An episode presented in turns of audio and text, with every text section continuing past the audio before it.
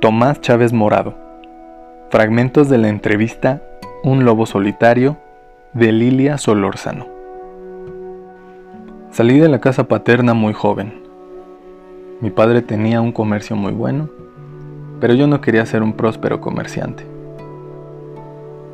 El arte es un embarazo en el cerebro. Requiere su tiempo.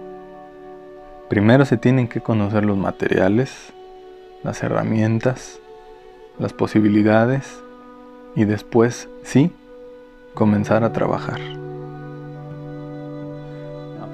Ahora ya no tengo ojos y estoy terminando la que será mi última pieza. Una mujer en piedra, de formas redondeadas, recostada. Todos los materiales me gustan, pero la piedra es especial.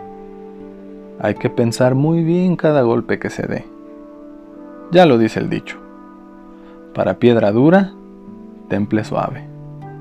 Para piedra suave, temple duro. Me fui a la Ciudad de México. Lo primero que hice fue ver los murales de Diego Rivera en la Secretaría de Educación Pública. Y me quedé asombrado. Un día me encontré un señor haciendo muñecos y me pidió que le hiciera unas cabezas de madera, lo cual accedí. Y desde entonces no he dejado de trabajar. No he sido muy cercano de José, mi hermano. Cada quien ha ido por su lado. Estuvimos trabajando juntos en la columna del Museo de Antropología e Historia.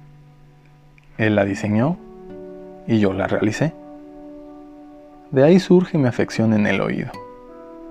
Me quedé un poco sordo por el golpeteo del cincelado del bronce.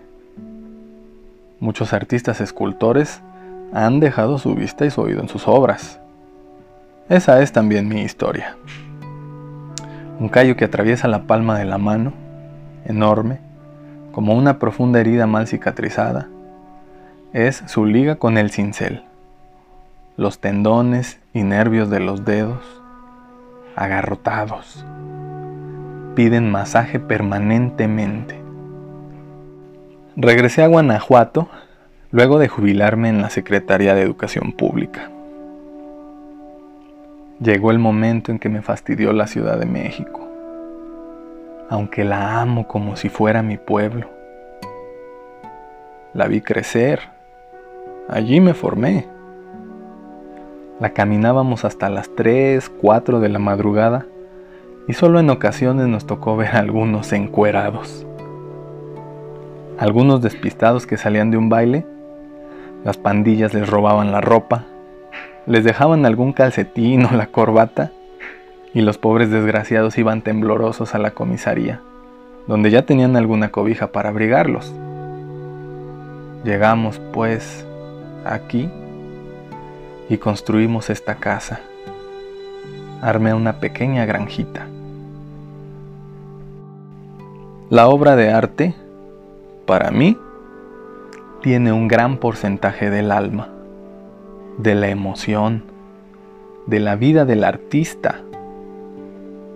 La obra de arte es la obra que hace inmortal al artista.